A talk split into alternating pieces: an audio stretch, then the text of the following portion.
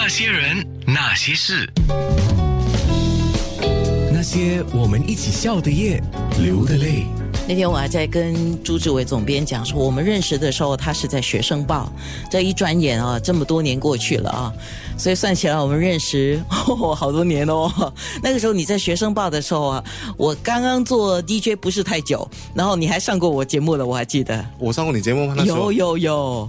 那时候在一零零三啊，对对对对。哇，那个二十二十年前吧。对啊，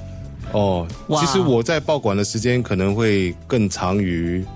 那个知道的时间，因为我其实十五岁的时候就加入报馆哦，学生记者。学生记者，对，成为学生记者。今天是《新民日报》的总编朱志伟，呃，我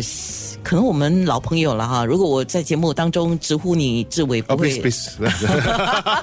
因为我其实都很不习惯那个 那个，就直接好直呼我名字好。是是是，呃，因为我叫你朱总的时候呢，我觉得我好像我把啊，请不要，请不要，请不要，我请不要把我们的那距离给请请不要，拉请不要，远了啊。请不要。不过先恭喜你，先恭喜你，还有李慧玲社长啊，就是星云真善美传播奖举办了十年之后，今年嘛第一度是在新加坡举办，然后新加坡报业控股的华文媒体集团的社长李慧玲获颁杰出贡献奖，而新民日报的总编朱志伟先生呢是获颁了特别奖，所以先恭喜你们。哦，谢谢谢谢安娜。哎，先说先先给我们的听众知道一下，可能我们对这个星云真善美传播奖的认识还不够深。星云真善美的那个奖项，它的起源其实是起源于星云大师，就是台湾佛光山的星云大师嘛。嗯，他觉得说，呃，当时他是觉得说，整个尤其台湾的新闻业，就是呃一些呃有劣质的新闻，所以他觉得说这个会造成负面的社会现象，所以当时他就觉得说应该呃提倡新闻的真善美，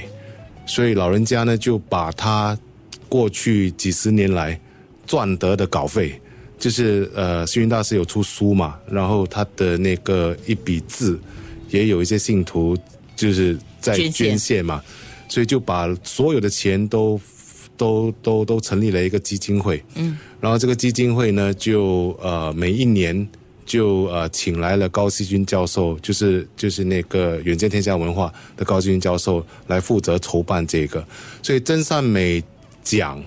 啊、包括论坛，过去十年呃都一直在台湾办，然后今年是第一次来到新加坡举办。嗯，你自己的感受是得了这个奖项特别奖，我我其实没有太大的感受，因为可能是一个最重要的原因，就是第一，那个因为我们是呃所谓的联办机构，就是所以呃过去的半年吧，我们一直都在，包括我的同事吧，一直都在帮忙筹办，因为其实很不容易，因为那个呃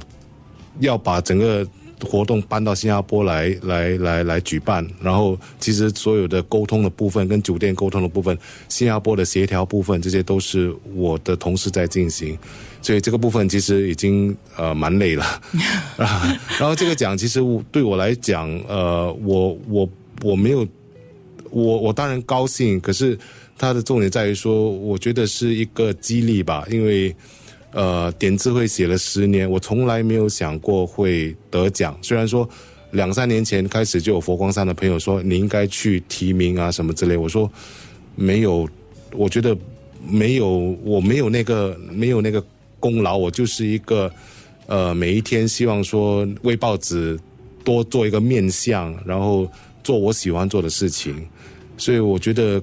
呃，这个更多是整个新闻新民日报的同事的支持，还有读者的支持，还有最重要的就是呃佛光山的一些朋友，就是新加坡佛光山的朋友的帮助吧。因为每一年点智慧的推介会，在书展的推介会哦，每年一本书都是他们在帮忙筹办，所以我觉得功劳都是他们的。